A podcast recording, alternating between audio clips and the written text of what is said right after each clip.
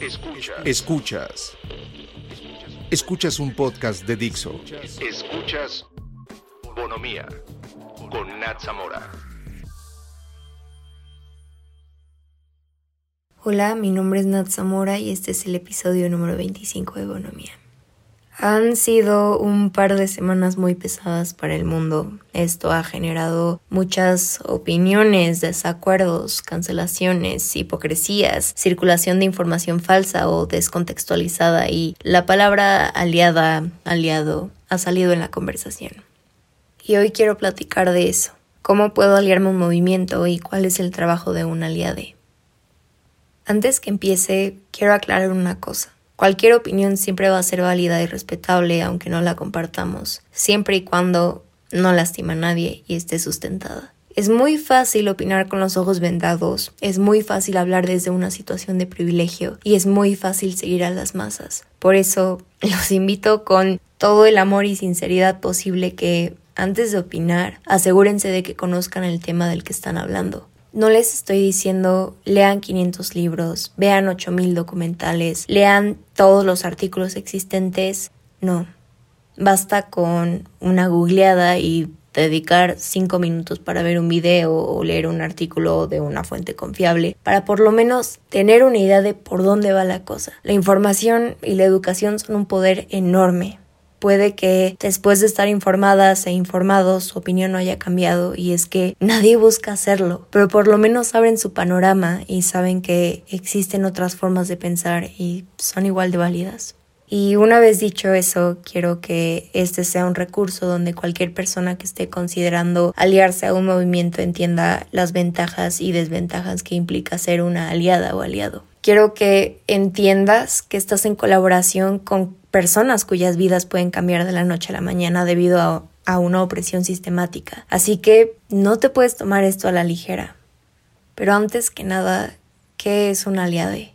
Es una persona que usa su privilegio para defender a otra que no posee ese mismo privilegio. Una manera fácil de detectar privilegios es cuando tienes derechos que otra persona no tiene o que aparentemente tiene que ganárselos.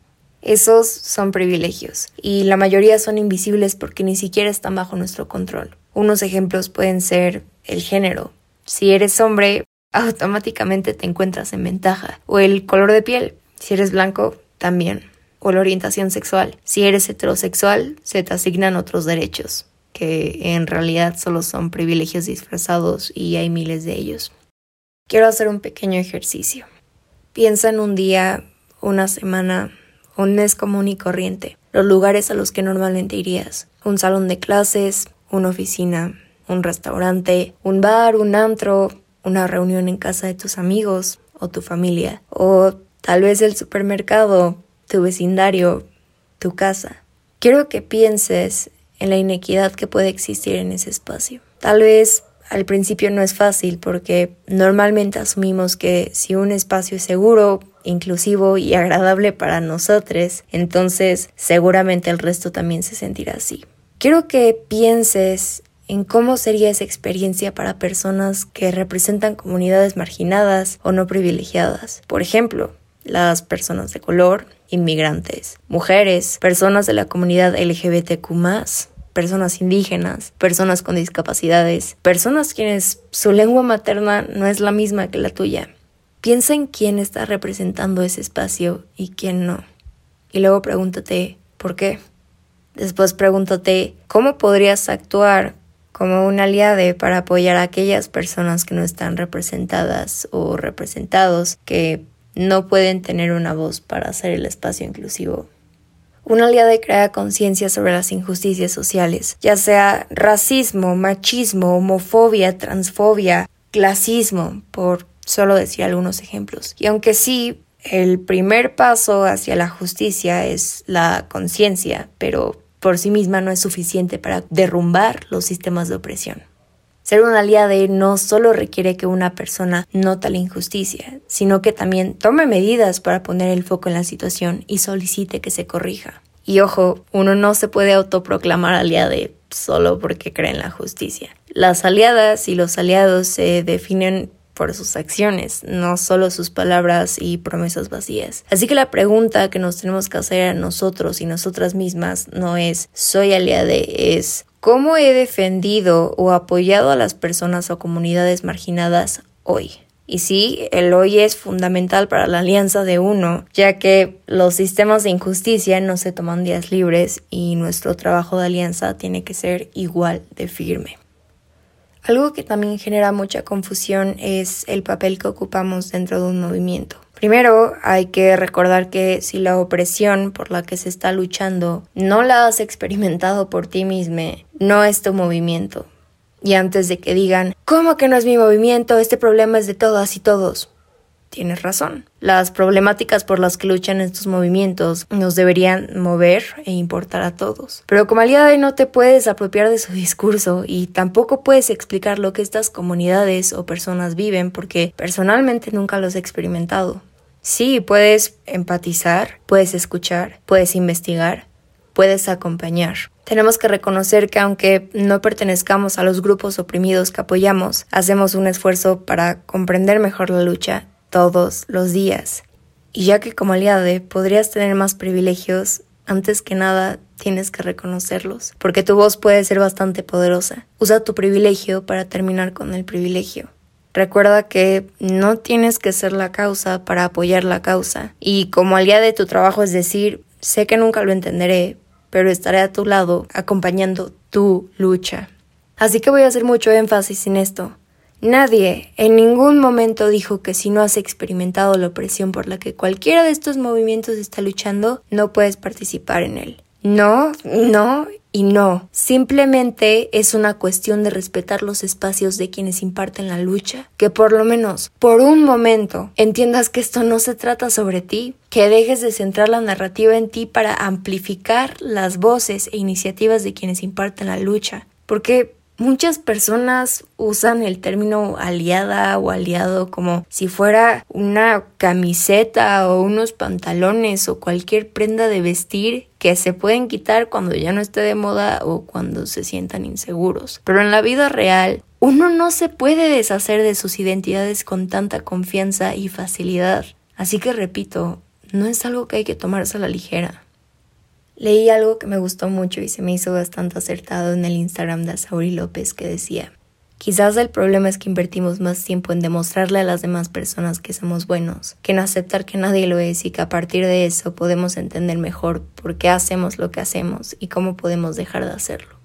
Y es que nunca me voy a cansar de decir que el camino a un mundo más empático, tolerante, consciente e inclusivo es hacia adentro, porque en el momento que detectas tus propias conductas homofóbicas, transfóbicas, machistas, clasistas, racistas o cualquiera que incita al odio y le pones un alto a las personas de al lado que también las tiene, ese es un paso enorme. Y ojo, nadie nace sabiéndolo todo y Todas nos encontramos en un camino de construcción y desconstrucción, de olvidar situaciones, comentarios o comportamientos de odio que han sido normalizados durante los años, aprender de ellos, reparar y enmendar. Así que es normal cometer errores y cuando ocurran no deberían ser una condena, sino un aprendizaje más, una invitación al cambio. Así que también normalicemos el decir no voy a opinar porque no tengo el conocimiento suficiente para hacerlo o desconozco lo que está pasando, por favor cuéntame de qué se trata porque me interesa. El avergonzar a alguien por estar desinformado lo único que fomenta es continuar haciéndolo, continuar hablando con los ojos cerrados y los oídos tapados. Ese tipo de comentarios no aporta nada y perpetúan la idea de que no es importante cuestionarse e investigar y también dejar que otras personas señalen nuestras áreas que necesitan trabajo y lo mismo de nuestro lado al señalárselo a otras personas. Y esto no hay que tomarlo como una agresión, sino como una aportación a nuestra narrativa, algo que nos permitirá tener diferentes perspectivas para complementar nuestro panorama aunque no estemos de acuerdo con todas, porque para entender una situación siempre hay que ponernos en los zapatos de todas las personas involucradas. No sirve de nada creer que tu postura es la única que existe y que todos deberían pensar y actuar igual, porque justo por eso estamos luchando todos los días. Así que si te niegas a reconocer que tus palabras y acciones influenciadas por una opresión sistemática pueden tener un impacto negativo, no serías aliado, serías cómplice de la opresión de las personas que sí están dispuestos a escuchar y ayudar. Si decides no entender esto, pero continúas etiquetándote como aliado, estarás infiltrándote en comunidades vulnerables y ejercerás mucho más poder que una persona machista, racista, etc., porque en el exterior parecería que eres de confianza. Entonces, así como la sociedad no cambiará de la noche a la mañana, ni tú, ni yo, ni nadie tampoco. Entonces, voy a mencionar algunas de las cosas que debemos y no debemos hacer para aprender, crecer y entrar en nuestro rol de aliados. Primero, tienes que estar dispuesta a escuchar. Te ayudará a tener un mejor entendimiento de las raíces de sus luchas. Sé consciente de tus prejuicios implícitos. Esto se refiere a actitudes o estereotipos que afectan nuestro entendimiento, acciones y decisiones de manera inconsciente. Cosas como decir, yo no soy homofóbico, pero que no se besen enfrente de mí. O, aunque no sea negra, estoy en contra del racismo. De verdad, esos comentarios sobran porque empiezan a marcar distancias. Dan por hecho que quienes son oprimidos por el sistema solo están en contra porque pertenecen a ese colectivo. Investiga sobre la historia de la lucha en la que estás participando. No esperes a que alguien llegue a explicártelo. Recuerda que tener que educarte sobre opresiones sistemáticas en vez de vivirlas también es un privilegio. Usa las herramientas que te rodean para aprender y responder tus preguntas, ya sea a través de Internet, libros, películas, activistas, series o documentales. Y como ya lo dije hace rato, haz trabajo interno. De verdad, tómate un momento de introspección para reconocer tu participación en sistemas de opresión y también haz el trabajo externo descubriendo cómo cambiarlos. Todos los días actúa de forma consciente y coherente. No caigas en el extremo de asumir que sabes todo. Tienes que estar con la mentalidad y disposición de conocer más. Recuerda que siempre hay algo nuevo que aprender. Amplifica las voces de las personas que no poseen tu privilegio, pero no tomes el crédito por el trabajo que las personas que luchan en contra de la opresión hicieron antes de que tú entraras en escena. No tomes protagonismo.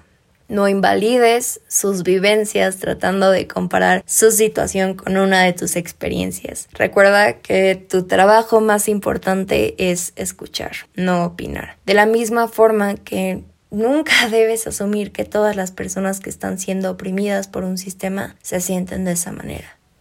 Esta semana vi muchas respuestas en común y no las voy a señalar con la finalidad de juzgar, pero creo que es importante dejar de tenerlas.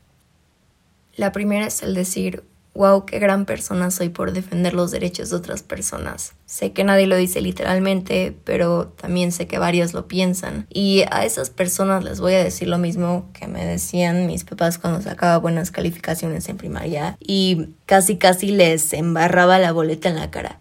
Esa es tu responsabilidad. Se te asignó un privilegio que a muchas otras personas no. Y es tu responsabilidad darle un buen uso. La siguiente es negar que las experiencias de otras personas son diferentes a las tuyas. Aunque ambas sean situaciones de opresión, ninguna lucha es igual y hay veces que existen luchas dentro de la lucha. Un ejemplo de esto es algo en lo que creo fielmente que es el feminismo interseccional, porque el feminismo será interseccional o no será. Esto se refiere a que toma en cuenta a cada sujeto que sufre opresión o discriminación con base en su género, raza, etnia, discapacidad, estatus social, etc. Reconoce y defiende que existen múltiples ejes de discriminación entre cruzados. Después están las personas que tratan de descarrilar una lucha diciendo que hay otra más importante. Pero al hacer eso no se dan cuenta de que hacen chiquitas las voces de quienes imparten la lucha. Otro error muy común es rehusarnos a centrar el foco en los impactados, como cuando en la lucha feminista hay hombres que dicen a nosotros también nos matan, o ¿y el Día del Hombre para cuándo? O ahora que todo lo que está pasando dentro del movimiento de Black Lives Matter, alguien dice, pero hey, las vidas de las personas blancas también importan. No lo hagan. simplemente por respeto, no debería dar otra razón para hacerlo. Luego está mi favorito, el no son modos. De verdad, podría hacer todo un episodio hablando de esto, pero lo voy a decir de forma resumida. Uno, si has alzado la voz de forma pacífica miles de veces y te ignoran, invalidan, no hay un cambio, sino que la situación empeora, solo voy a decir que ninguna revolución ocurrió pidiendo permiso. Dos, si nunca has experimentado esa opresión, ¿cómo sabes que no son modos? Repito, es muy fácil hablar desde una situación de privilegio, pero una vida nunca valdrá lo mismo que una pared, un vidrio o un monumento. Después están los que niegan que este problema tiene una solución. Esta actitud conformista de no hagas nada porque las cosas no van a cambiar no funciona. Las cosas no funcionan si no hacemos nada. Y pequeño paréntesis para decir que hay muchas formas de contribuir a la situación y todos y todas haremos lo que podamos con lo que tengamos y cualquier acción, por más pequeña que parezca, les juro que sí impacta. Y esto puedes decidir hacerlo público o no. Está bien firmar peticiones, hacer donaciones, investigar y escuchar en silencio. El activismo en redes creo que es una gran forma de circular información, pero hay que asegurarnos de que venga de fuentes confiables, siempre aporta la situación y tiene que existir una coherencia con lo que compartimos en redes y la forma en la que nos comportamos en nuestra vida cotidiana. Y el último ejemplo que voy a dar es el culpar a la víctima. Como sociedad, nunca sanaremos y enmendaremos nuestros errores realmente hasta que nos demos cuenta de que debemos ir más allá de nuestra necesidad instintiva de culpar a la víctima, solo porque es más fácil evitar un problema gigantesco que nos queremos convencer que ni siquiera existe. Siempre hay que creerle y escuchar a la víctima. Y pues nada, para cerrar, quiero decir que reaccionar de manera justa y útil no se trata de aprender reglas arbitrarias.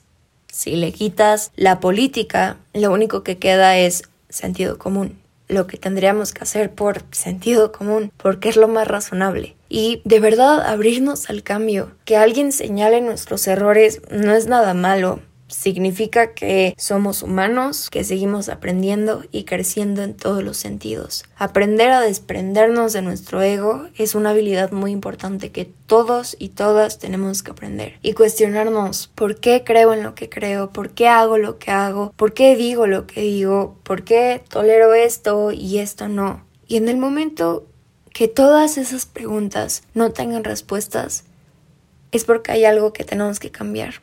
Y recuerden que ser antirracista, feminista, antihomofobia, antitransfobia o cualquier derivado se trata de salvar vidas, no de cambiar tu opinión.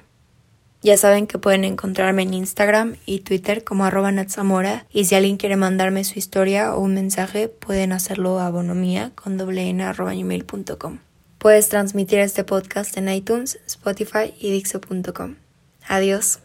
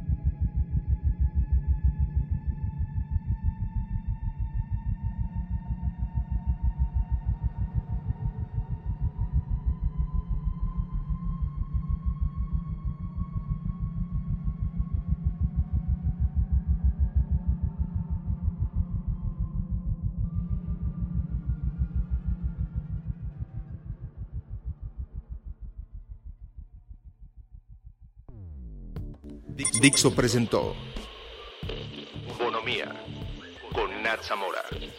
La producción de este podcast corrió a cargo de Verónica Hernández. Coordinación de producción, Verónica Hernández. Dirección General, Dani Sadia.